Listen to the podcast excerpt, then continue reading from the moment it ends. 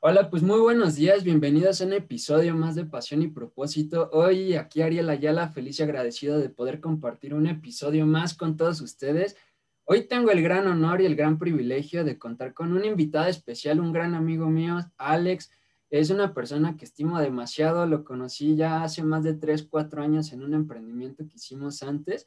Él es financiero de profesión, es una persona con realmente un bagaje impresionante, ha pasado por empresas muy grandes, eh, tiene una experiencia que ya les irá contando, pero también como persona le ha aprendido muchísimo, es una persona súper dedicada, súper comprometido, realmente es una persona también como yo que también le encanta el deporte, la natación, en fin, o sea, realmente es un gran ser humano. Entonces, aparte pues de la amistad, o sea, también por su trayectoria profesional, es un gran orgullo para mí que hoy nos pueda acompañar, que nos pueda compartir de su experiencia. Como les estuve mencionando, eh, me pasaron algunas preguntas que le estaremos haciendo aquí a mi amigo Alex. Y pues bueno, te dejo ahora sí que el audio, eh, todo para ti amigo, para que puedas eh, compartirnos un poco de ti y pues ya arranquemos. Hola Ariel, pues más bien el gusto es mío. Muchas gracias por invitarme. ¿qué, ¿qué, puedo decir de mí? Así que creo que ya me presentaste muy bien. En realidad, eh, tengo casi 10 años de experiencia en el área de finanzas, casi todo en corporativo.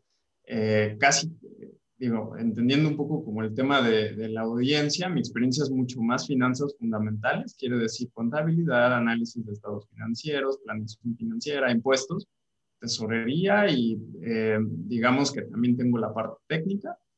Y bueno, prácticamente son como mis credenciales. Todos mis estudios han sido relacionados a finanzas.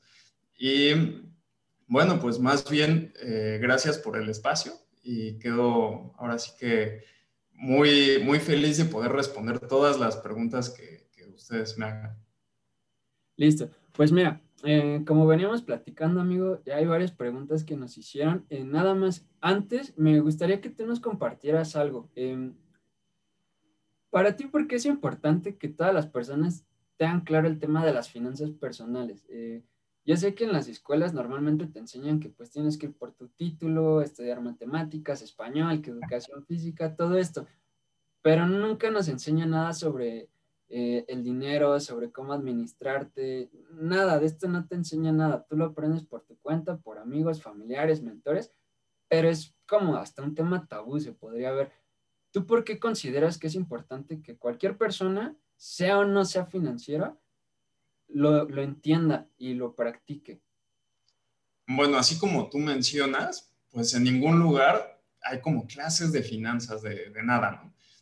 ¿Y qué sucede? Que cuando tú realmente, pues estás en la vida real, pues tú usas dinero todos los días, usas dinero para comprar todo lo que haces y todo te va a costar dinero, todo lo que quieras hacer en la vida te va a costar dinero. Entonces, al final, es súper importante tener finanzas sanas. Y es algo que todo mundo debería de, saber. Y ojo, porque las finanzas no es como, ay, hago finanzas y es el fin último de las cosas, sino más bien las finanzas siempre son un acompañamiento a lo que tú quieras hacer.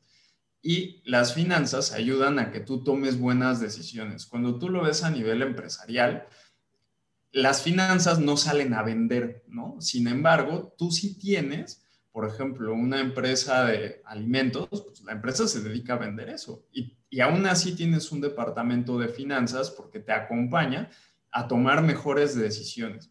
Entonces, aplica exactamente lo mismo para las personas. Las personas usan dinero todos los días y hay cosas que sin darse cuenta, pues tú puedes ir en la vida y te vas tropezando y la cuestión con el dinero es que si no lo usas bien, eh, te puede, digamos, coartar un poco tu libertad, ¿no? ¿Por qué? Porque cuando volteas a ver y dices, ching, pues ya me endeudé, tengo deudas a 10 años, etcétera, pues entonces es cuando dices, ching, pues no, no tengo muchas opciones, ¿no? O la pago o a ver qué, qué hago. Entonces, es súper importante que todo mundo aprenda a usar finanzas para tomar mejores decisiones en su vida y que a la vez usen el dinero para alcanzar sus propósitos de vida. El dinero no es una cosa para que tú lo busques y nado en dinero, sino que el chiste es que tú uses el dinero para lo que tú quieres hacer, para tus propósitos, para tus sueños y que también tengas libertad. Claro. Y ahí acabas de decir algo bien importante, o sea, no es el fin último.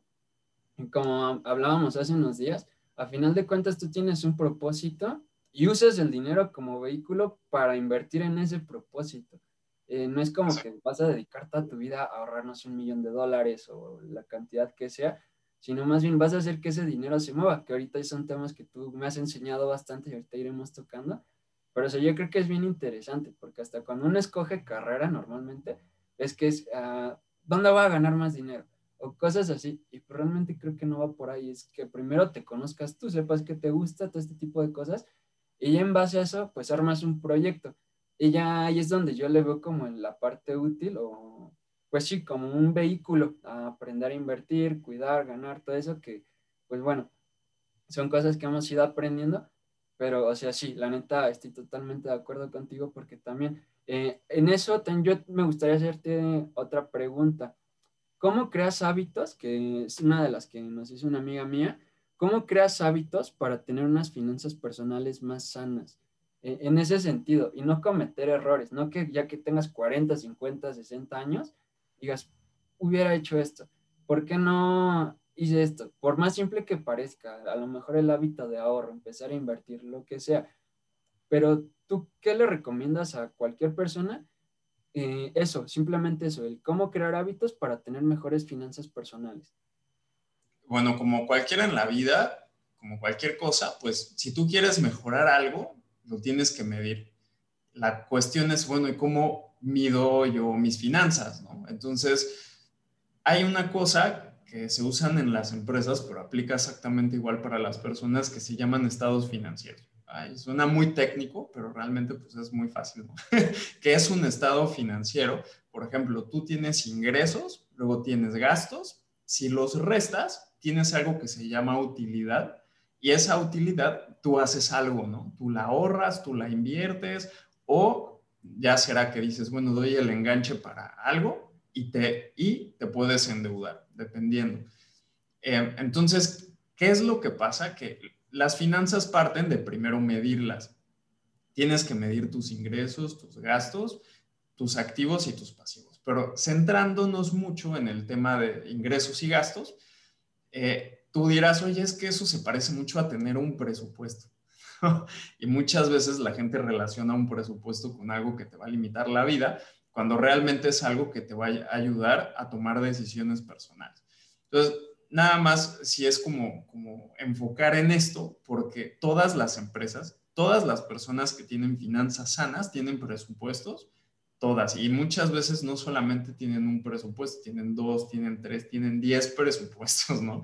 Uno para este año, otro para el que sigue, y una vez que tú te empiezas a medir, te tienes que poner objetivos. Tú empiezas con el tema de los objetivos y ¿qué, qué pasa? Que tú dices, chin, pues ingresos, pues cuál es mi objetivo de ingresos o cuál es mi objetivo de gastos. Las finanzas son como, como chistosas porque son un espejo de ti mismo. O sea, si a ti te gusta, por ejemplo, ¿no? Tus ingresos, em, ¿tú qué profesión tienes? ¿A qué le dedicas el 80% de tu día, no? Pues eso lo va a decir tu estado financiero. Oye, que si a mí me gusta hacer deporte, como tú decías, me gusta la natación, bueno, en tus gastos vas a tener el gasto del equipo, el gasto de, la alberca a la que estás yendo, la piscina. Entonces, al final, tu estado financiero va a reflejar quién eres. Y ahí la pregunta muchas veces es, chin, pues entonces mis finanzas reflejan quién soy, ¿cómo las puedo mejorar? Y la primera es medirte, eso es como lo básico, si tienes un presupuesto lo puedes, lo puedes ver cada, no sé, cada una vez al mes Ver si llegaste a tus metas o no llegaste a tus metas. Y en base a eso, pues ya puedes ir como mejorando. Ese es el primer hábito. ¿Por qué? Porque tú mides tu, estado financiero, mides tu utilidad y una vez que tienes esa utilidad, tú decides si la ahorras o la inviertes. Pero eso ya es después de, de tener utilidad, ¿no? Entonces, ¿qué pasa? Que esto es un ejercicio mensual, mensual, tener utilidad mensual para después tú poder ahorrar o invertir, dependiendo de tus metas, ¿no? Hay gente que dice, pues yo nunca he querido invertir y quiero hacer otra cosa. Bueno, pero tus finanzas dan para, para que tú hagas lo que tú quieres. Esa es, es una buena pregunta, ¿no? Sí, y por cómo dices, es cuestión de momentos, ¿no? También lo veo como un tema de responsabilidad. No te puedes adelantar a procesos. Em, lo que dices, eh, ahorras dinero a lo mejor en tus hobbies tus pasatiempos, pero también siendo responsable. Eh, no porque quieras algo ahorita y lo, quieras, lo quieras, pero todavía no toca. A lo mejor todavía se sale de ese presupuesto y al contrario, va a salir súper contraproducente a dos, tres, cuatro, cinco años, pero igual yo siento que es como un poco lo que dicen también de la gratificación diferida. Decir darte cosas que te gustan ahorita, pero también siendo responsable. Ay, ¿tú cómo lo ves?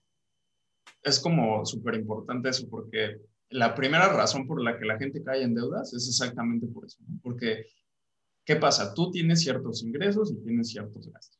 Pero hoy, oye, yo quiero pues, el nuevo iPhone o quiero el nuevo teléfono y cuesta dos mil dólares, pero mira, me lo dieron a paquitos y resulta que son paguitos a tres años con un interés de quién sabe cuánto.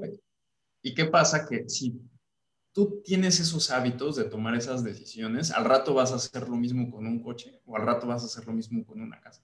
¿Y qué, y qué pasa? Que muchas veces tus sueños y tus metas ni siquiera son una casa o un coche, pero ya tienes la deuda de 10 años y el problema es que ahora el dinero no funciona para ti, sino tú tienes que que trabajar para pagar el dinero, ¿no? Para, entonces tú trabajas para el dinero.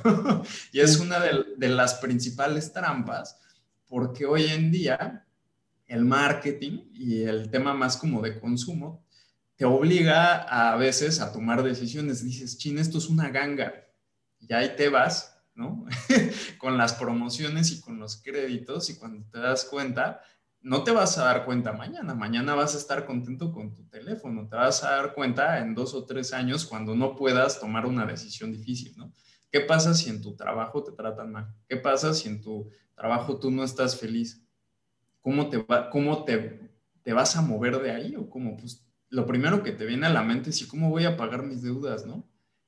Ese es el tipo de libertades que pierdes cuando tomas malas decisiones financieras. Si tú tuvieras unas finanzas sanas y un buen presupuesto, probablemente tú podrías decir, mira, mal, yo me voy a la goma, ¿no? No tengo por qué soportar esto y me voy. O eso es, eso es como un ejemplo muy laboral, pero también podrías decir, me quiero ir a vivir a la playa, porque eso es lo que siempre he querido.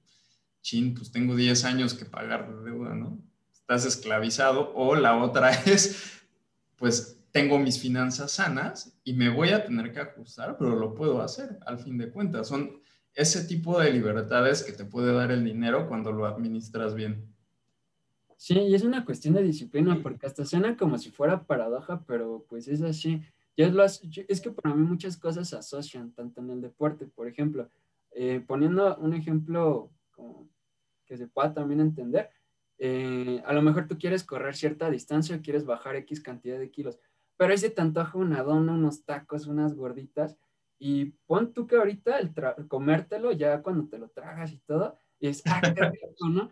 Pero no es cierto, o sea, eh, es el antojo, la satisfacción momentánea, pero a mediano o largo plazo, esos kilitos se van a notar y no van a hacer que cumplas tu meta. Entonces, es tener también esa disciplina de saber o de entender que lo que sabe rico ahorita no necesariamente te va a saber rico a largo plazo. Ahorita justamente como en el tema financiero, es, suena, suena como contradictorio, pero el tener disciplina ahorita te va a dar libertad. Y el, al contrario, el tener libertinaje y tomar gastos que no te corresponden ahorita, te va a atar las manos a un futuro. Entonces, eh, es, es, curioso, pero pues sí, así como dices, totalmente cierto. Eh, y pues bueno, ¿Quieres agregar algo más a este punto? Eh, no, bueno, creo que, em, no, o sea, ¿cómo puedes hacer un hábito? Mídelo, mídelo una vez al mes, asegúrate de tener utilidad y esa utilidad gástala o inviértela en lo que tú quieres hacer con tu vida, ¿no? Eso sería. Va, listo. Mira, ahora, siguiente pregunta ya en el ejemplo en el que pues una persona ya ha trabajado, le ha ido muy bien, ya tiene dinero, pero ahora no sabe qué hacer con él, ¿tú qué le recomendarías que hiciera? Bueno, aquí es, es una pregunta muy interesante porque así como te decía, las finanzas no es un tema que tú buscas, sino es una herramienta de, que te va a acompañar, ¿no? Entonces, la pregunta es, ¿a qué quieres que te acompañen tus finanzas? Eh, yo muchas veces y el ejercicio que yo hago en mi empresa es una cosa que llamamos eh, mapa de sueños o también lo pueden conocer como vision board, ¿no? ¿Qué quiere decir esto? Que generalmente tú como persona tienes inquietudes, tienes sueños, tienes metas y ¿qué sucede? Pues que si tú tienes el dinero, el dinero, pues es para que lo uses para eso, ¿no? O sea, algo que, se hace en las finanzas es que tú tienes dos recursos supremamente importantes en tu vida. Y la primera es el tiempo, porque el tiempo es la única moneda que no te va a regresar jamás, ¿no? Y que además no sabes cuánto tienes. Y la segunda es el dinero, porque sin dinero pues no puedes hacer nada. También tienes que cuidar temas más holísticos como tu espiritualidad y tu salud, porque pues, también tener mucho dinero sin salud pues está difícil. ¿No? O sea, hay cosas que realmente pues necesitas tener como un plan más holístico, pero yo sí le diría, a ver, pues cuáles son tus metas y cuáles son tus sueños personales. Una cosa son tus, tus metas financieras, que por la pregunta que, me hacen, pues supongo que ya las conseguiste. Entonces, ya más bien es voltear cómo usas tu dinero para, em, para cumplir tus metas y tus sueños. Ahora, ¿Cómo, se hace una distribución de esto? Una vez que tú cumples tus metas financieras, tú puedes comenzar tal vez a, no es que a comenzar, pero tú ya puedes también mirar tus metas personales. Oye, si yo me quiero o mi sueño era las siete maravillas del mundo, pues verlas a visitar, ¿no? O sea, ¿qué, qué, qué esperas? Si tu sueño es, oye, yo quiero hacer una empresa, poner otra empresa, bueno, ¿por qué no lo haces? Lo que necesitas pues son esos recursos, ¿no? Entonces, va a depender de cada quien. Las finanzas son para acompañarse y yo generalmente lo que hago es, a ver, volviendo a un tema más financiero, tú tienes tus ingresos, tienes tus gastos, tienes tu utilidad. Y la pregunta es cómo divides esa utilidad, ¿no? Porque lo que me preguntas es qué sobra. Entonces, al final, para tener unas finanzas sanas, yo divido en cuatro conceptos mi utilidad. La primera, y una de las que tiene que eliminarse, digamos así, es la deuda. Entonces, tengo la caja de la deuda, por decirlo así, el dinero para crecer, el dinero para proteger mi patrimonio y además tengo el dinero para gastar en mis metas personales. Entonces, la primera es la deuda. ¿Por qué la deuda? Porque generalmente las deudas tienen un interés mucho más alto del que tú puedes conseguir por rendimiento invirtiendo en cosas, a menos de que seas muy bueno, ¿no? Por ejemplo, el, mercado, el promedio del mercado podría crecer 6%, pero te aseguro que si tú tienes una tarjeta de crédito, pues es el 50, ¿no? Lo que te cuesta. O si tienes que el del auto o el del, o el del hipotecario, pues resulta que están entre el 10, 15 y 20%, dependiendo en qué país y dependiendo, pues, en qué banco. Sin embargo, pues es muy difícil que tú tengas esa rentabilidad. Pues, ojo, si tu rentabilidad manejando tus inversiones es más alta de lo que te cobra el interés de la deuda, mejor inviértelo y velo pagando con tus inversiones y tarde o temprano tu deuda va a desaparecer sin hacer nada. Pero en la mayoría de los casos no es así, ¿no? En la mayoría de los casos es mejor quita toda esa deuda de consumo que tienes. Si es una deuda de inversión es distinta y si es una deuda de inversión no debería de ir en tus estados financieros, deberían de ir en los estados financieros de una empresa ¿no? Así es como debe de hacerse por un tema que tienes más beneficios fiscales, etc. Pero sin entrar mucho el tema ahí, la deuda es lo primero que tienes que quitar para después empezar a meter en lo otro. Ahora, el porcentaje que tú le metes a cada uno de estos, eh, pues va a depender de ti, ¿no? Va a depender de cuán, cuáles son tus metas financieras y cuáles son tus metas personales, pero siempre, siempre debes de tener algo, no puedes dejar algo en cero. Te voy a decir por qué, porque imagínate que pones todo en tu caja o en tu dinero para eh, los sueños. Pues sí, te la vas a pasar padrísimo hoy, pero el día de mañana no vas a tener patrimonio, ¿no? Entonces, son esas decisiones que tú puedes hacer si las haces conscientemente. La otra es, ¿qué pasa, por ejemplo, si tú metes todo tu dinero a la caja de crecimiento y de inversión? Pues tú, por ejemplo, vas a ser como una persona con unas finanzas arriesgadas. ¿Por qué? Porque invertirlo todo tienes que saber muy bien cómo se hace y, por ejemplo, si tú tienes dos o tres productos que, no sé, están en índices de la bolsa o algo así y la bolsa se cae, pues eh, los riesgos son más grandes. Entonces está bien para crecer, hay que saberlo hacer. Sin embargo, pues sí tienes que tener en cuenta que no puedes tener todo en el crecimiento, es parte de cubrirte. Y ¿Qué cosas van aquí? Por ejemplo, tasas variables, ¿no? Eh, acciones, índices de la bolsa, probablemente emprendimientos que sean como muy arriesgados.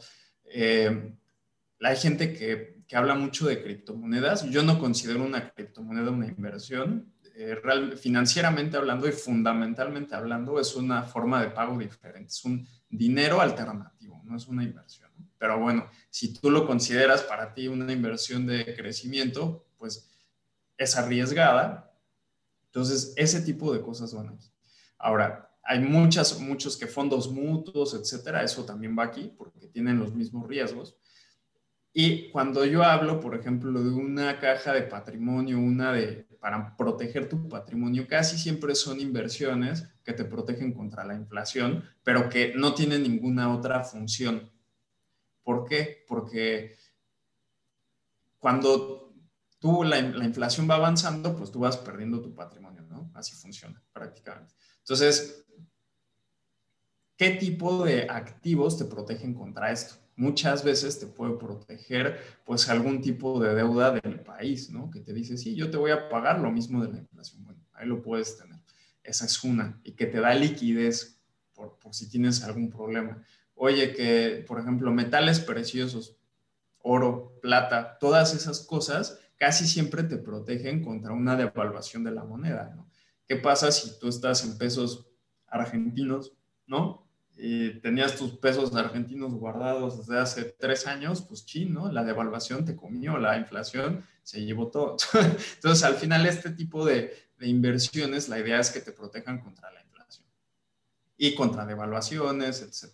Y hay como diferentes, y no quiero como, como mucho en eso, pero más o menos yo así dividiría mi dinero. Y yo sí te diría, divídelo de forma que tú lo puedas como, como usar también para ti, para que no estés trabajando nada más por dinero, ¿no? sino que también sientas que estás trabajando para alcanzar tus metas personales. Ah, perfecto. Mira, y la siguiente pregunta va muy de la mano. ¿Qué tips puedes dar de qué parte puedes destinar a cada cosa, tanto activos como pasivos? Aquí yo me, me imagino que a lo que se refiere es como porcentajes. Eh, a lo mejor del 100% que ganas, ¿cuánto dinero a lo mejor a tus gastos de vida? ¿Cuánto porcentaje a lo mejor a inversión? O si tienes deudas, pagar las deudas. Yo imagino que eso.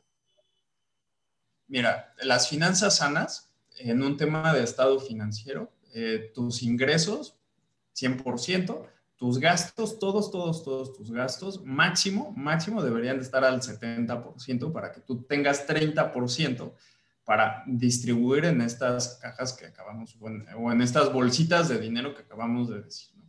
¿Qué pasa, por ejemplo, si no alcanzas el 30%? Bueno, entonces la primera meta financiera que debes de tener es ver cómo le haces en los siguientes dos, tres años para alcanzarlo. Y la gente dice, no, es que tengo que cortar todos mis gastos. Pues, no se trata de cortar gastos, sino se trata de incrementar ingresos. Las finanzas realmente, pues, van a reflejar eso, pero, pero el secreto de las finanzas es no ajustarse el cinturón hasta que ya estés asfixiado, sino que salgas a buscar ingresos. Si no es un ingreso incremental en lo que tú ya estás haciendo, salir a buscar otras fuentes de ingreso o construirlas. Ahora, si tú ya, digamos, tienes más de 30, probablemente tú podrías, no sé, decir mis gastos 40%. Y lo demás, pues lo repartes y te la vives padrísimo con, haciendo tus metas personales y es invirtiendo y también podrías empezar a gastar más. Si tú lo ves en porcentaje, mientras más ingresos, más puedes gastar, más puedes mejorar tu calidad de vida, etcétera. Y eso es como súper válido, pero sí guarda tus porcentajes. Eh, en las finanzas empresariales todo lo medimos en porcentajes. Los márgenes de rentabilidad, todo es en porcentaje, porque al final, si tú lo mides en dinero, pues no es lo mismo ganar 100 que ganar 2 millones, ¿no? O ganar 100 millones. Entonces, al final, siempre mídelo en porcentaje. Y una vez que tengas ese 30% de utilidad, algo muy tal vez común sería meterle 10 a cada cosa, siempre y cuando ya no tengas deudas de consumo. Si no, lo primero es matar las deudas de consumo y después dividirlo entre las últimas tres. Ahora, ¿cómo mides, por ejemplo, eh, porcentaje de deuda de crecimiento? No, nunca, nunca puedo yo recomendar una sola cosa o un producto. Y fuera de que no es legal, ¿no? porque recomendar inversiones de, así como de la nada, pues no es, no es como legal. Pero ¿qué pasa? Que yo no te puedo recomendar un producto y te voy a poner como algunos ejemplos, ¿no? Vamos a suponer que yo te hubiera dicho que inviertas en el sector turístico en el 2015. Tal vez hubiera sido una excelente inversión en ese momento. Pero yo como financiero sé que en ese momento es una buena inversión. Pero ¿qué va a pasar en el 2020? ¿No? Yo como financiero sé los impactos que eso va a tener, que una pandemia, supongamos la del COVID, pues tienen un estado financiero. Oye, ¿qué pasa si te cierran el hotel? ¿Qué pasa si te cierran la atracción turística?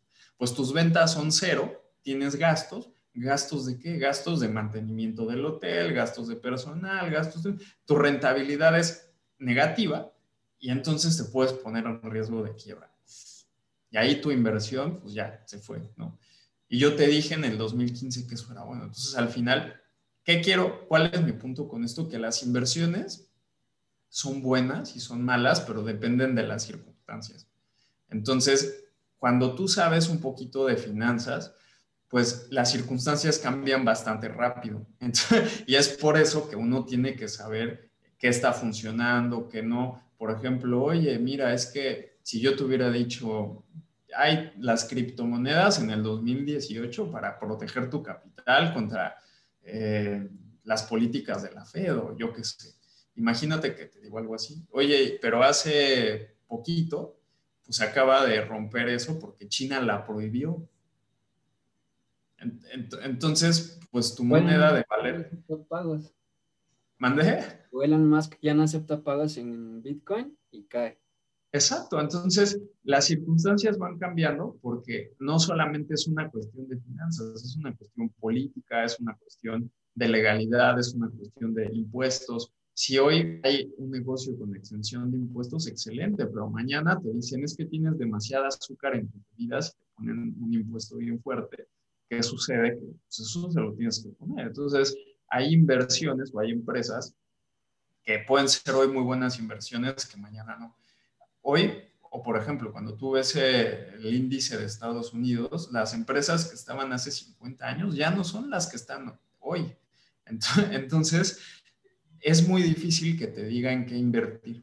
Es muy difícil que yo te diga, ay, mételo aquí y te vas a hacer rico. Es imposible. O sea, lo que sí te puedo decir es que tú inviertas en lo que tú sabes.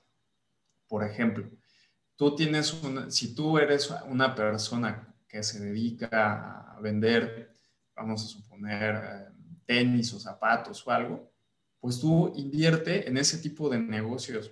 Tú puedes, por ejemplo, tú podrías trabajar en una empresa de zapatos. Podrías hacer tus zapatos, ser zapatero y hacerlo por tu cuenta. Podrías poner tu empresa de zapatos. O podrías em, invertir en empresas de zapatos. En, cada país hay plataformas distintas. En México creo que es una que se llama GBM Plus y tú puedes agarrar y empezar a invertir en donde, donde tú quieras. ¿no? Hay un montón de opciones, pero invierte en lo que tú sabes. ¿Por qué? Porque si el día de mañana le ponen un impuesto a los zapatos, te aseguro que tú te vas a enterar.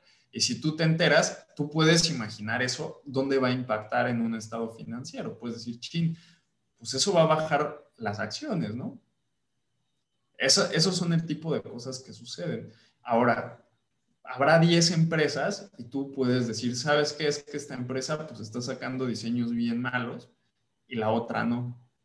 Entonces tú ya sabes, tú puedes cuidar mejor tu patrimonio siempre y cuando inviertas en lo que es hacer. Corres muchos riesgos si inviertes en cosas que no tienes ni idea.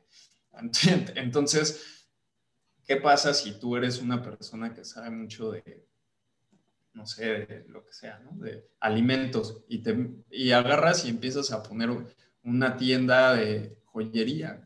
Entonces, ¿cuál es el riesgo en eso? Pues el riesgo es alto y el riesgo no es un riesgo de la empresa, es un riesgo administrativo tuyo, ¿no? Entonces, eh, eso es lo que yo te podría decir, una. Entonces, invierte en lo que tú sabes hacer. Si realmente no sabes hacer muchas cosas porque estás joven, etcétera, la inversión no va a ser una inversión en dinero que tú hagas en una empresa, sino va a ser una inversión en tiempo que hagas para estudiar. Y eso, pues te va a ayudar. Oye, es que no me gusta estudiar. Ah, estudia lo que más te gusta hacer. Oye, hay YouTube, oye, hay Internet, oye, hay muchas cosas y puedes, puedes hacer eso. No necesariamente tienes que ir a cursar una maestría o una licenciatura, pero estudia lo que a ti te gusta y enfócate en eso. Ahora, eh, bueno, ese, ese, creo que podría ser uno de, de, los consejos que sí podría dar, porque depende de cada quien. O sea, no hay una inversión buena o mala. Para ti una inversión buena puede que sea para mí mala, ¿no? Y la otra es, nunca inviertas todo en un solo lugar. O sea, sí en lo que sabes, pero en lo que sabes estate diversificado. Y diversificado muchas veces no es voy a meter un poquito a todas las empresas del mundo, sino diversificado es voy a diversificar en las empresas que yo conozco, en los negocios que yo sé cómo funcionan.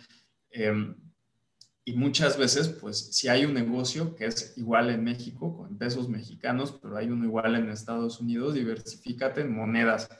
Porque, ¿qué pasa si toda tu inversión la tienes en pesos mexicanos? Bueno, se devalúa y se devalúa con todo tu dinero. Entonces, pues eso también Eso es lo que yo podría decir, no hay, no hay como uno específico. De todo lo que dices, la neta es que le saco bastante, porque al final de cuentas es eso, invertir en algo que no conoces es muchísimo riesgo. Y pues al final de cuentas, si vas a poner dinero y no entiendes qué onda, es literalmente, pues yo lo veo así, aventar dinero al mercado. Realmente, pues hay que hacer la investigación, hay que entender. Eh, pues tú sabes, yo realmente con lo que he tenido más experiencias con el tema de trading, pero a final de cuentas eso te hace entender ciertas cosas que, pues sí, o sea, ves que el dinero no son apuestas, ni es un hazte rico rápido, no, o sea, realmente no. Sí hay que estar bien preparado, hay que saber, hay que aceptar incluso el riesgo para que al momento de que tú pongas el dinero hasta estés tranquilo, hasta estés en paz y no pase como todo esto del FOMO, todo este tipo de cosas, que a final de cuentas también el punto es cuando, bueno, yo lo veo así, o sea, inviertes, pero es también que sigas con tu vida, o sea, no que estés como muy pendiente a, oye, ya subió, ya bajó, todo este tipo de cosas que pues luego a muchas personas les pasa. Entonces, todo esto que me dices, a mí la neta hasta da más claridad, porque es como que, o sea, tus ingresos una parte la destinas a las inversiones. Y ya de ahí, pues tú lo dejas literalmente con el tiempo, pero pues tú ya te preparaste, ahorita estás tranquilo tú con tus gastos, todo esto, tienes utilidad. Y, ya en tu tiempo libre, pues te educas, te preparas y ya ese restante lo vas invirtiendo en dinero también. Yo lo voy a decir, es inversión en tiempo, dinero, para que al final de cuentas eso va sumando, haciendo efecto compuesto y ya después de un tiempo, pues puedes tener esto que hablábamos, libertad por finanzas sanas, por hacer las cosas, pues por tener disciplina, más que nada. Entonces, me encanta. Y, es como, por ejemplo, ahí haciendo mucho énfasis en lo que dice, cuando alguien vaya a invertir en algo, pregúntese a sí mismo, entiendo exactamente y perfectamente cómo funciona esto o no. Porque si no, si él estás aventando dinero al mercado y es un dinero que se lo está regalando a alguien más por, por algo que tú metas a invertir, por algo que tú pierdes, alguien va a ganar. Entonces, métete a inversiones que tengas mejores probabilidades de ganar por lo que tú sabes hacer o por lo que tú conoces del negocio si tú metes dinero a algo que no sabes qué está pasando, créeme que sí le estás vendiendo el dinero al mercado. sí, ya no. Sí, sí, total. Este, pues, siempre es mejor prepararse, saber pues qué es a lo que uno se enfrenta y ya, o sea, a final de cuentas lo que hará el mercado, sabes, si lo sé, no depende de nosotros, ya son cosas externas, pero si dentro de lo que sí está en tu responsabilidad, te informaste, te preparaste, entiendes y aceptas los riesgos, pues ya, o sea, es literalmente uno toma, pues no se apuesta, porque no me gusta esa palabra, pero pues a final de cuentas eh, es, eh, uno toma ese riesgo eh, y te puede salir bien o no, pero uno entiende el ratio riesgo-beneficio, ¿no? Entonces, o sea, todo eso que tú me dices eh, me hace bastante sentido.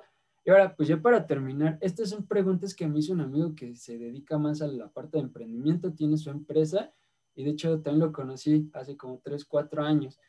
Eh, tiene cinco preguntas. La primera es esta.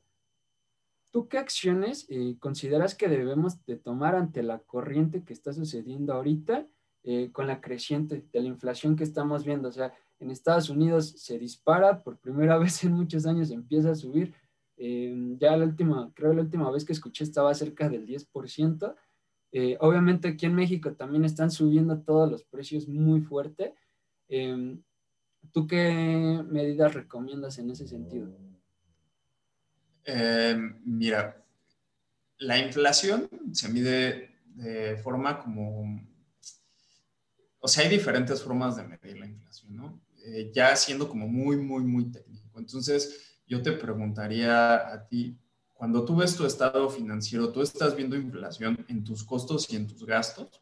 ¿Por qué? Porque si tú no estás viendo que tus gastos se incrementen y que tus costos de producción de tu empresa se incrementen, pues tal vez tú no tengas que tomar como muchas acciones, ¿no? Pero sí, si empiezas a ver que tus costos y tus gastos se empiezan a incrementar, lo que yo en 10 años de experiencia es que eh, muchas veces eso, tú, tienes, tú te vas a ver obligado a dos cosas. La primera es salir a buscar mejores precios para tus costos, negociar con tus proveedores o eh, buscar otro tipo de, eh, como de materia prima que te sea como pues igual de rentable, ¿no? La otra es subir los precios. Y ahí va a depender de qué, de qué tipo de negocio tengas, porque si es un negocio donde tú fabricas, probablemente puedes hacer la negociación con los proveedores y mantener tus precios competitivos. Pero si tú estás importando o estás metiendo productos de otro país, pues va a ser como difícil porque tienes dos efectos, el efecto inflacionario del país y si se devalúa la moneda de otro país o se aprecia, la gente que, que tiene pues proveedores dolarizados, sabe, sabe esto, el proveedor te va a facturar 100, pero si el peso hoy vale 20 y mañana vale 30, pues tú, vas a pagar los mismos, los mismos dólares, ¿no? Y vas a tener pérdidas cambiarias. Entonces, punto número uno, fijarte si para ti realmente te está impactando la inflación. Puede ser que hoy no te impacte en el sentido de que eh, dices, no, hoy no lo he estado viendo, pero si tú sabes que a tus proveedores sí les está impactando, pues tarde o temprano a ti te va a afectar. Entonces, prepárate para eso. Eh, la segunda es, ve eh, si puedes incrementar los precios o negociar, dependiendo de, de, lo que tengas. Ahora, esto estoy hablando de una inflación normal, ¿no? Una inflación entre el cero bueno, no al cero, no, al, del 0 al 3% tal vez está como muy estándar, pero pon tú que del 4 al 10%. Si tú tienes un tema de hiperinflación en tu país, es muy distinto porque tener que mover los precios sí o sí, no, no tienes de otra. Y empieza a jugar otro tipo de cuestiones, por ejemplo.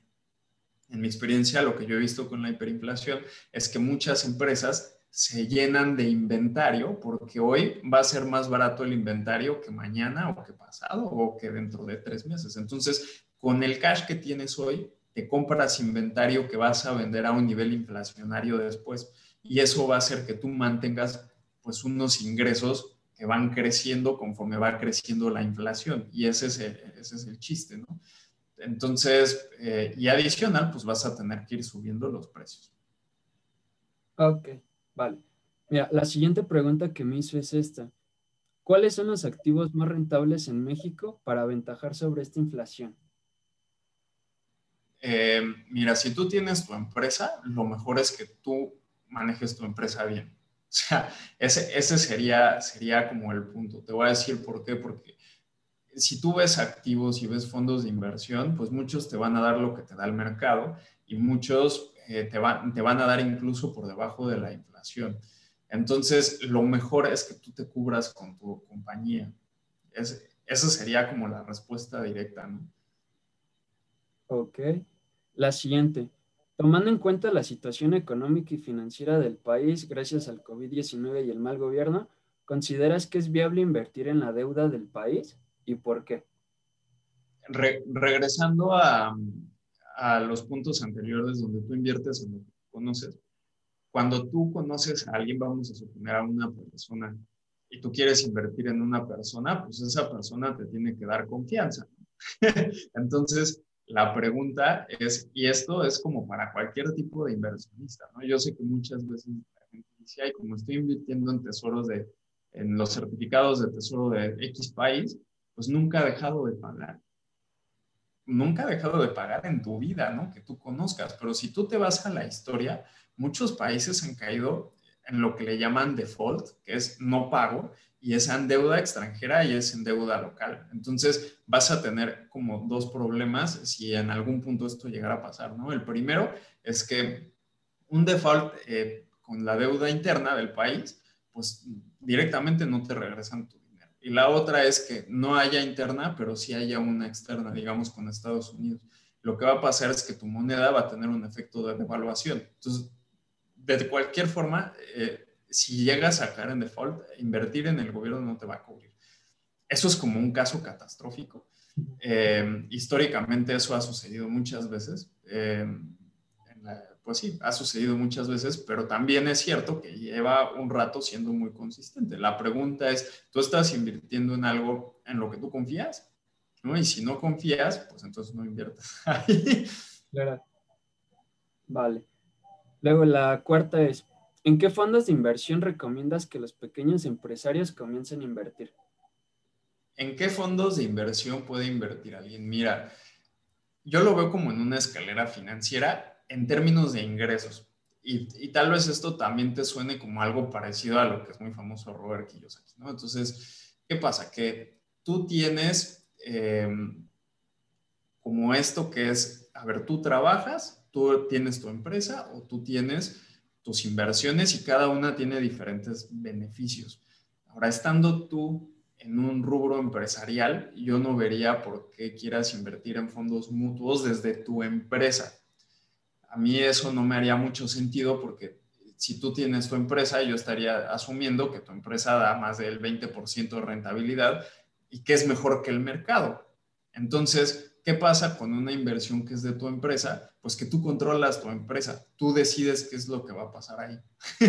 Eh, y, es, y es algo que no puedes hacer en un fondo mutuo. Si eh, la bolsa de Estados Unidos cae o si algo pasa en la bolsa mexicana, pues tú no lo controlas y sigue siendo una inversión que te va a dar menos del 20% de rentabilidad. Entonces, los fondos mutuos yo los dejaría para alguien que probablemente... Eh, no tenga como otra opción, o sea, que quiera invertir, tienen muchos beneficios, la verdad, o sea, en términos de fideicomiso, en términos de patrimonio, etcétera, tienen como varios beneficios, pero, pero yo los dejaría para alguien que no tiene una empresa. Eh, ahora sí, la pregunta más bien es, tú tienes tu empresa, quieres saber en qué invertir, pues probablemente puedes invertir, eh, esto podrá sonar como muy, muy raro, pero conoces a tu competencia, ¿Cuáles, por, ¿Cuáles son las empresas más grandes a las que tú, por ejemplo, aspirarías a tener ¿no? con tu empresa? Te voy a decir por qué. Porque cuando tú te vuelves accionista de una empresa, tú tienes acceso a información. Y, y dependiendo también de qué tipo de acción tengas, tienes acceso a la administración de la empresa. Entonces, tú tienes una empresa pequeña y tú podrías invertir en, en la otra, ¿no? ¿no? Yo no veo como ningún, como como problema en eso y invierte en lo que tú eres experto y en la industria que tú conoces, inviértela también en diferentes países. No invertiría en fondos mutuos, sino invertiría directamente en acciones, probablemente. Eh, obviamente, tú, conoces tu empresa, conoces tus estados financieros y puedes leer los estados financieros de, la, de las otras compañías, ¿no? Y tú podrás decidir, esta es una buena inversión, es una mala inversión, porque es algo a lo que te dedicas tú. Yo creo que iría más por ahí, eh, no tanto como en fondos, en fondos. Ok, va. Y la última pregunta sería esta. Hablando de las pymes, ¿es bueno que una pyme tome préstamos para invertir en investigación y desarrollo de sus tecnologías o que busque financiamiento como aportación a capital? Yo creo que depende, depende de qué quieras hacer, porque en primer lugar, vamos a, vamos a suponer que eh, tú quieres el préstamo, pero ¿para qué quieres el préstamo? Esa es la primera pregunta. ¿Qué vas, qué vas tú a conseguir con eh, tu desarrollo y tecnología? ¿Tienes alguna meta específica? Porque si nada más lo estás metiendo para investigar y mejorar un poco, yo no lo recomendaría. Yo recomendaría más bien que ese gasto lo hagas directamente de tu utilidad. Y tu utilidad la bajes lo más que puedas, eh, investiga, eh, haciendo eso, metiéndolo en el rubro de los gastos, porque generalmente si es relacionado a tu empresa debería de ser deducible. Y entonces quiere decir que tu base grabable es menos y también vas a pagar menos impuestos. Sin embargo, lo vas a manejar adentro de tu empresa. Si tú estás buscando una expansión de tu negocio. Y yo lo pongo, por ejemplo, vamos a suponer algo en tiendas, ¿no? Tu empresa es de tiendas, tú puedes pedir un préstamo, pero tu tienda, desde el día que la abres, va a vender. Y entonces, esa eso te va a generar ingresos y tú debes de tener como un estudio. Cualquier cosa que, que quieras meterte en deudas, tienes que hacer una planeación financiera para eso que incluya cuáles son los por ejemplo, el porcentaje del interés que te van a cobrar y tú decidas, bueno, ¿sabes qué? Pues yo pido una deuda de 20 hoy, pero ¿cuándo, ¿cuándo la voy a poder pagar? ¿La voy a poder pagar en dos o en tres años? Si tú, por ejemplo, inviertes en, una, en tiendas, pues tienes un tema de depreciación que te da efectivo, ¿no? Ah, bueno, así, así funciona. Entonces, al final, eh, no es que sea bueno o malo, va a depender del uso que tú le des al dinero. Si quieres investigar y no tienes un objetivo como, como de, venta claro, porque aquí todo lo tienes que reflejar en ventas, em, yo te recomendaría que lo manejes en tus gastos y que lo hagas más bien deducible y que no pidas un dinero prestado. El dinero que vayas a pedir prestado, eh, tienes que, que realmente tener un como business case, digamos, detrás que te vaya a generar en un futuro para que tú puedas pagar. Y eso, pues te vas a dar cuenta el día que vayas a pedir el préstamo al banco, porque el banco te va a preguntar para qué, te va a preguntar los estados financieros de tu empresa, va a ver qué tan rentable o no eres, va a decidir si te presta o no. Y lo mismo haría un inversionista. Un inversionista te va a decir, bueno, está bien, te presto el dinero, pero ¿para qué lo quieres y cómo me vas a regresar mi dinero? ¿no? Entonces, eh, si tú tienes realmente algo muy claro con qué hacer eso y cuáles son los beneficios financieros que vas a tener. Yo no vería por qué no, siempre y cuando lo puedas pagar en un tiempo razonable y no te ponga en una, en una posición en la que si no pagas quiebras, ¿no? También hay de riesgos a riesgos con, con las deudas. Ok, va. Oye, y nada más para terminar, hay dos preguntas que me gustaría hacerte a ti. Eh, ya con toda la experiencia que has tenido en estos 10 años, obviamente has tenido momentos buenos altas y bajas. O sea, yo creo que es parte natural de cualquier persona, de cualquier humano. A ti, por ejemplo, amigo, eh, ¿qué te hubiera gustado aprender antes? Ya con las lecciones tanto de vida, y profesionales, todo. ¿Qué hubieras dicho? No inventes. O sea, si esto tan solo lo hubiera entendido hace tres años, cinco años, este, hubiera estado muchísimo mejor que aprenderlo ya después de este error. Eh, ¿Qué te hubiera gustado aprender antes? Es una pregunta como interesante, pero yo no tengo ese, no comparto ese punto de vista de qué me hubiera gustado aprender antes, ¿no? Yo más bien me fijo en qué me gustaría aprender ahora y, qué, y, qué, y quién me gustaría ser en el futuro, ¿no? ¿Qué, ¿Cuánto me hace falta por aprender? Porque eso me da la urgencia de que hoy empiece a aprender las cosas, ¿no?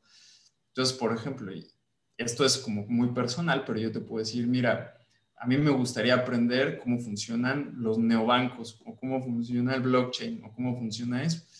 Ya lo que aprendí, aprendí y me va a funcionar y si me hubiera aprendido antes o después, pues no sé qué hubiera pasado.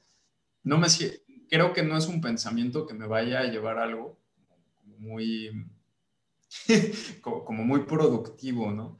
Entonces, al final, yo lo que empiezo a pensar es, bueno, ¿cuánto me hace falta por aprender? ¿Qué cosas no entiendo? ¿A dónde me quiero enfocar? Y ya más bien mi energía la dedico a, a qué me falta por aprender. Entonces, a una persona normal, pues le diría, ¿qué te falta? ¿Qué falta por aprender? ¿Qué consideras? ¿no? Y es chistoso porque hay veces uno no sabe lo que no sabe, pero hay veces que sí sabes lo que no sabes. Tienes muy claro que dices, mira, está este tema y chini, no funciona, ¿no? Ahora, la pregunta, si la orientas diferente y dices, bueno, ¿y cómo empezar? La, siempre es, mide tus finanzas, esa utilidad la vas a tener que usar en algo. Mata tus deudas y si la quieres invertir y realmente tienes, oye, preguntas como es que no sé dónde invertir, estoy empezando. No te, no te dediques a invertir, dedícate ese 100% de tu, de tu dinero, mételo a estudiar y a que tú aprendas. En finanzas hay dos tipos de recursos, que son el tiempo y, y el dinero. Y entonces, ¿qué pasa? Tú quieres invertir dinero, excelente, pero necesitas tener los conocimientos, necesitas tener el conocimiento y necesitas tener el dinero. Si no tienes el dinero o no tienes el conocimiento, a ti lo que te toca invertir es tiempo para aprender y para generar. Y después, cuando seas disciplinado aprendiendo y generando utilidad, vas a tener el capital suficiente para empezar a invertir dinero, pero en algo que ya sabes, que ya estudiaste, y va a ser como mucho más seguro. Eso, ese sería el camino. Ahora, las finanzas no son un fin último. No te recomiendo que hagas todo por dinero, pero sí hazlo porque es lo que a ti te gusta hacer, porque a ti es lo que te apasiona. Si a ti te apasiona, como teníamos un ejemplo anterior, los zapatos, pues entonces invierte en eso, invierte en zapatos, en empresas que estén desarrollando tecnología para zapatos, pero con el conocimiento de cuáles son las buenas tecnologías, cuáles no, cuáles son las tendencias, qué es lo que tú crees. Y arriesgale a lo que, a lo que eres tú, ¿no? Arriesgale a tus sueños y a tus metas en vez de estar metiendo dinero al mercado a veces sin, sin saber, solamente buscando dinero. Esa es una de las trampas, así. Ay, como yo vi hoy que todo el mundo ganó en Bitcoin, me meto al Bitcoin y mañana atrás, ¿no? Pero la pregunta es, ¿sabes por qué la gente está invirtiendo ahí? ¿Sabes cuál es el Bitcoin? ¿Sabes cómo funciona? Etcétera. Es como uno de los ejemplos, yo pondría porque es de los más sonados, ¿no? O sea, ¿qué estás esperando con tener Bitcoins? si no sabes, pues mejor saca tu dinero de ahí, ¿no? Es como, lo que yo eh, diría, ¿no?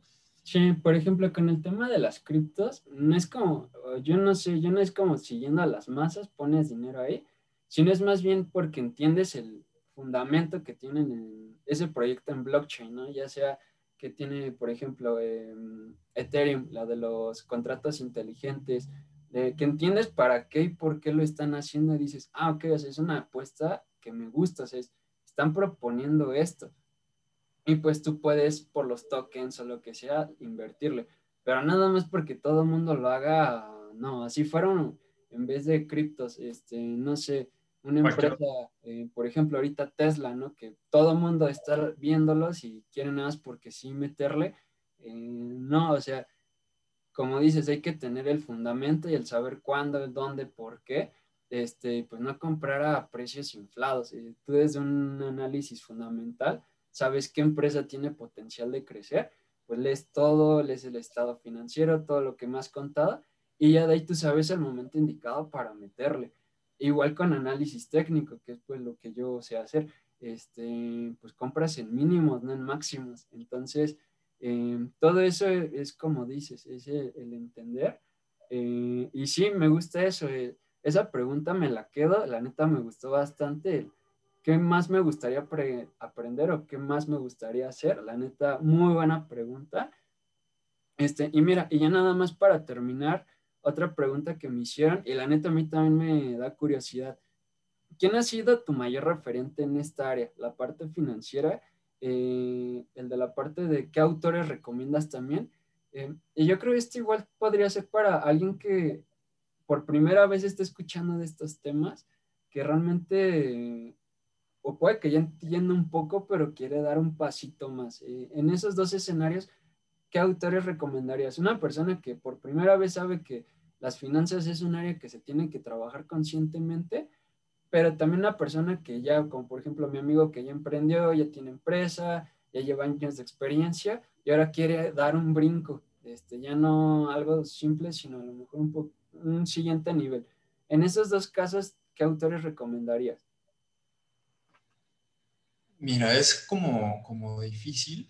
Eh,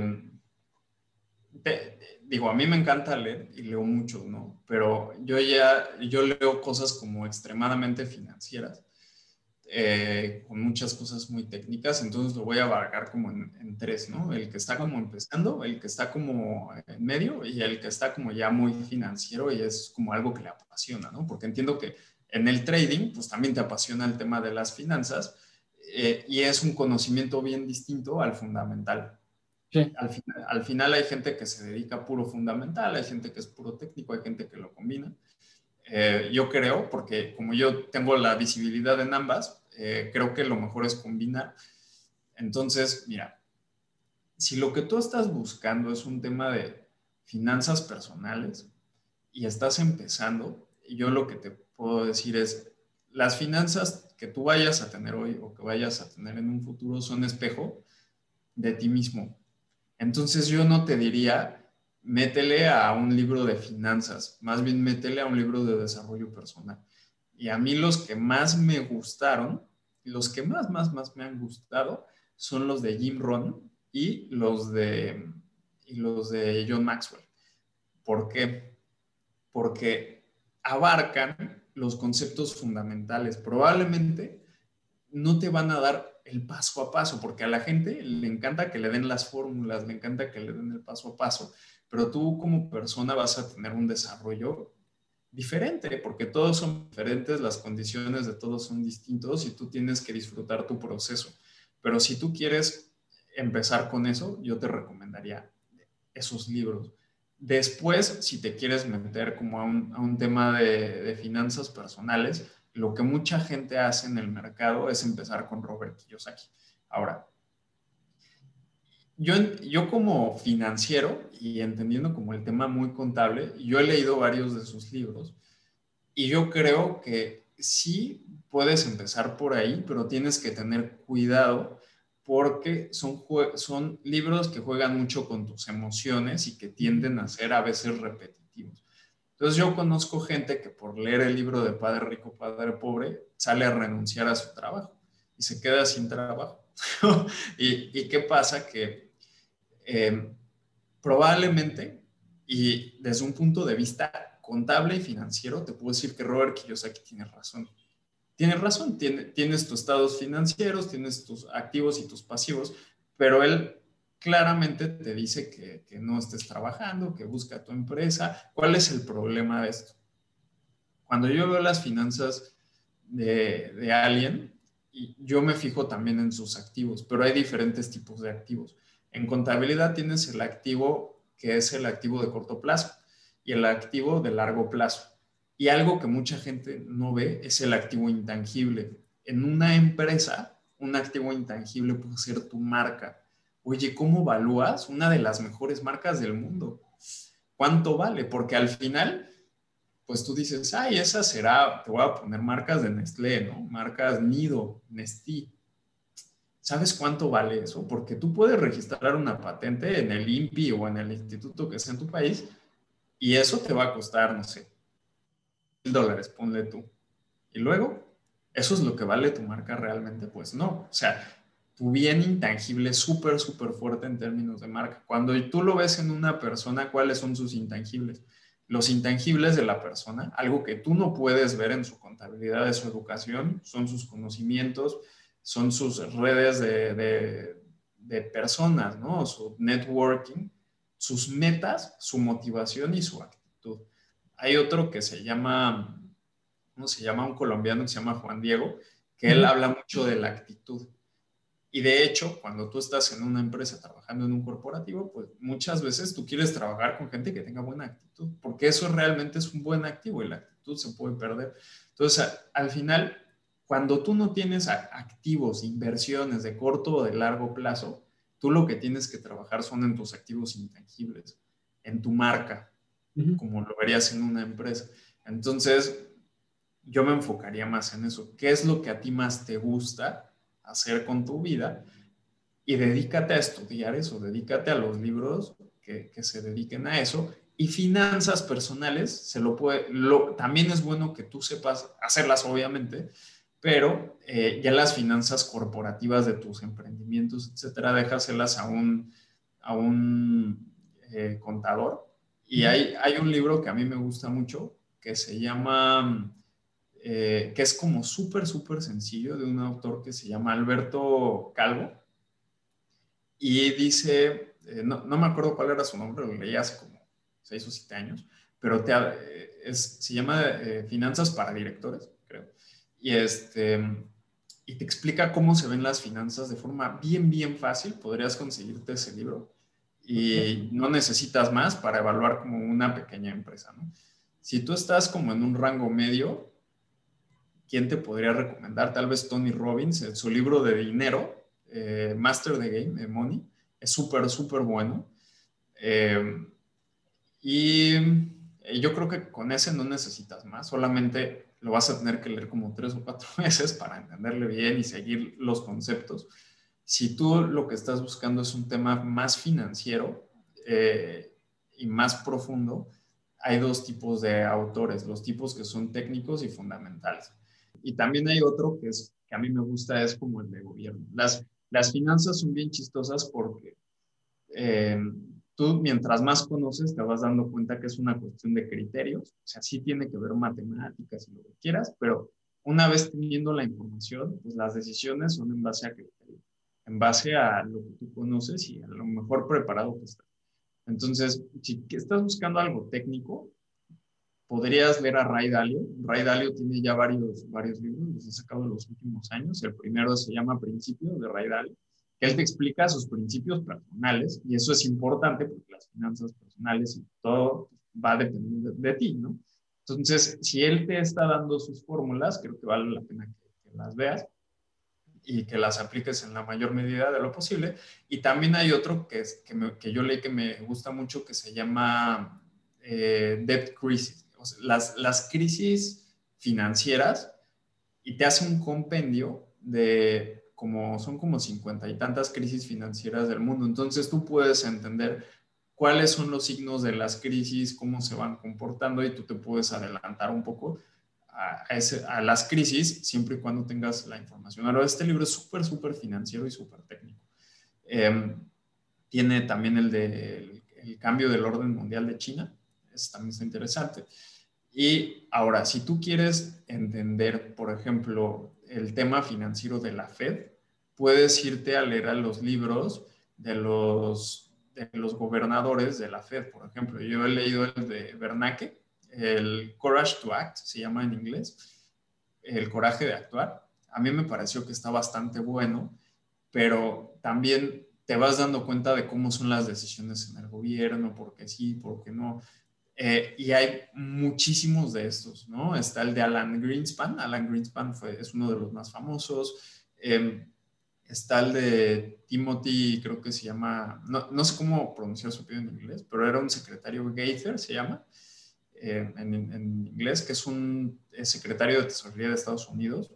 Eh, pero, pero también está bueno. Eh, de gobierno, y, y, cuál es la cuestión aquí? Que, por ejemplo, tú puedes leer de la misma cosa a diferentes autores desde un punto de vista diferente, que es algo que yo hago. O sea, por ejemplo, cuando yo estudié la crisis del 2008 y 2009, yo dije, a ver, hay muchos financieros y todos están peleando, ¿no? ¿A quién le haces caso? Porque el Robert Kiyosaki una cosa, ¿eh? ¿no? como que le tira al gobierno, el gobierno dice otras cosas. la verdad es que yo lo que hice fue empezar a leer diferentes tipos de autores desde hace mucho. Entonces, yo, por ejemplo, leí Ray Dalio, que es un inversionista. Entonces, tienes el punto de vista del inversionista leía a una persona que, es, que era general manager de, de, creo que era de Goldman Sachs. Entonces tienes el punto de vista de un banquero. Leí el de, el de Ben Bernanke, entonces tienes el punto de vista del gobierno. Leí también el, el del secretario de Tesorería, entonces tienes otro punto de vista. Y entonces tú vas leyendo de diferentes empresarios cómo van viviendo y tú, la idea es que tú te formes un criterio propio. Si tú ya estás muy avanzado, entiendes que las finanzas es una cuestión de criterio eh, y va a depender de dónde estás. ¿no? Ok, va, perfecto. Pues realmente te he aprendido muchísimo, has dado cosas muy, muy interesantes. Voy a empezar a leer varias. De hecho, yo el de el Inquebrantable de Tony, y lo he leído como dos veces, porque cada vez que lo aprendes, eh, sacas cosas nuevas. Y no sé, pues al menos, ¿sabes? Eh, no nos tocó, bueno, yo no recuerdo al menos la crisis pasada, ahorita estaba pues más chico. Entonces, ahorita como ver cómo está sucediendo la de ahorita, cómo sucedió todo lo del año pasado, eh, pues sí te da ideas de, bueno, o sea, como que ya lo veías venir de una otra forma, eh, ya no te agarro tanto en curva. Entonces también entiendo mucho cómo estas lecturas que tú dices es para que cuando llegue el momento, pues estés preparado y todo vuelva a lo mismo, a lo mismo que nos decías desde el inicio, de primero invierte en ti. Eh, ahorita, pues los que van empezando, que nos están escuchando, es esto, o sea, ya les acaba de decir las lecturas con las que pueden ir empezando, pues el paso a paso, el paso uno, paso dos, paso tres prácticamente. Y si no, también, si dicen, oye, esto estuvo muy bien, pero pues eh, me gustaría un poquito de asesoría, de recibir, eh, no sé, consejos, lo que sea. También mi amigo Alex, él se dedica a este tema. Eh, de hecho, también acaba de sacar su curso hace unos meses. Está muy bueno, ya lo vi y la neta, muy bueno, te aprendí muchísimas cosas. más que nada, o sea, lo que entendí más fue el tema de la inflación que no me terminaba de como quedar un poco claro. O sea, tú me lo explicaste perfecto. Eh, y pues vi cómo se van relacionando las cosas, ¿no? La oferta, la demanda, me hicieron más sentido eh, para temas de trading muchas cosas del por qué pasaban. Y la neta es que pues muchas gracias por todo eso, por todo el valor que aportas. Eh, dinos dónde te pueden seguir las personas que quieran seguir viendo tu contenido, que quieran ver el curso que hiciste. Em, lo haces más enfocado, bueno, la parte que yo vi era como una introducción a todo lo de finanzas, pero también como me dices, pues tienes eh, pues muchos contenidos, ¿no? También el cómo hacer tus portafolios de inversión, todo eso, toda esa parte. Eh, mi amigo tiene muy buen contenido ahí, este, vayan a seguirlo, ¿cómo te pueden encontrar? Claro que sí, muchas gracias Ariel. Me pueden encontrar eh, como Fit Financial en Instagram y en Facebook y en YouTube, ¿no? También me pueden escribir ahí por las redes sociales, me pueden mandar un correo, ahí está mi correo. y bueno, pues sí, tengo la, tenemos la página de, internet donde hay diferentes cursos. Eh, hay un curso o hay una serie de cursos especiales para mejorar tus finanzas personales paso a paso. Y este es el curso. ¿Por qué? Porque al principio pues, necesitas entender lo más básico de lo básico de las finanzas para después empezar a, a meter como en temas de inversión, etc. Entonces la idea es que tú vayas aprendiendo paso a paso lo básico de las finanzas, luego lo básico de las finanzas personales cómo las puedes ir mejorando, llegar al punto en el que tú puedas invertir y puedas tomar mejores decisiones para ti. Eso es como lo, más importante, ¿no? Entonces, claro, bueno, con muchísimo gusto me pueden contactar y también damos asesoría personal. Vale, pues muchas gracias por todo tu tiempo, amigo. Te mando un fuerte abrazo hasta Panamá y pues seguimos en contacto. Gracias, Ariel. Un gusto. Gracias, gracias a todos por acompañarnos.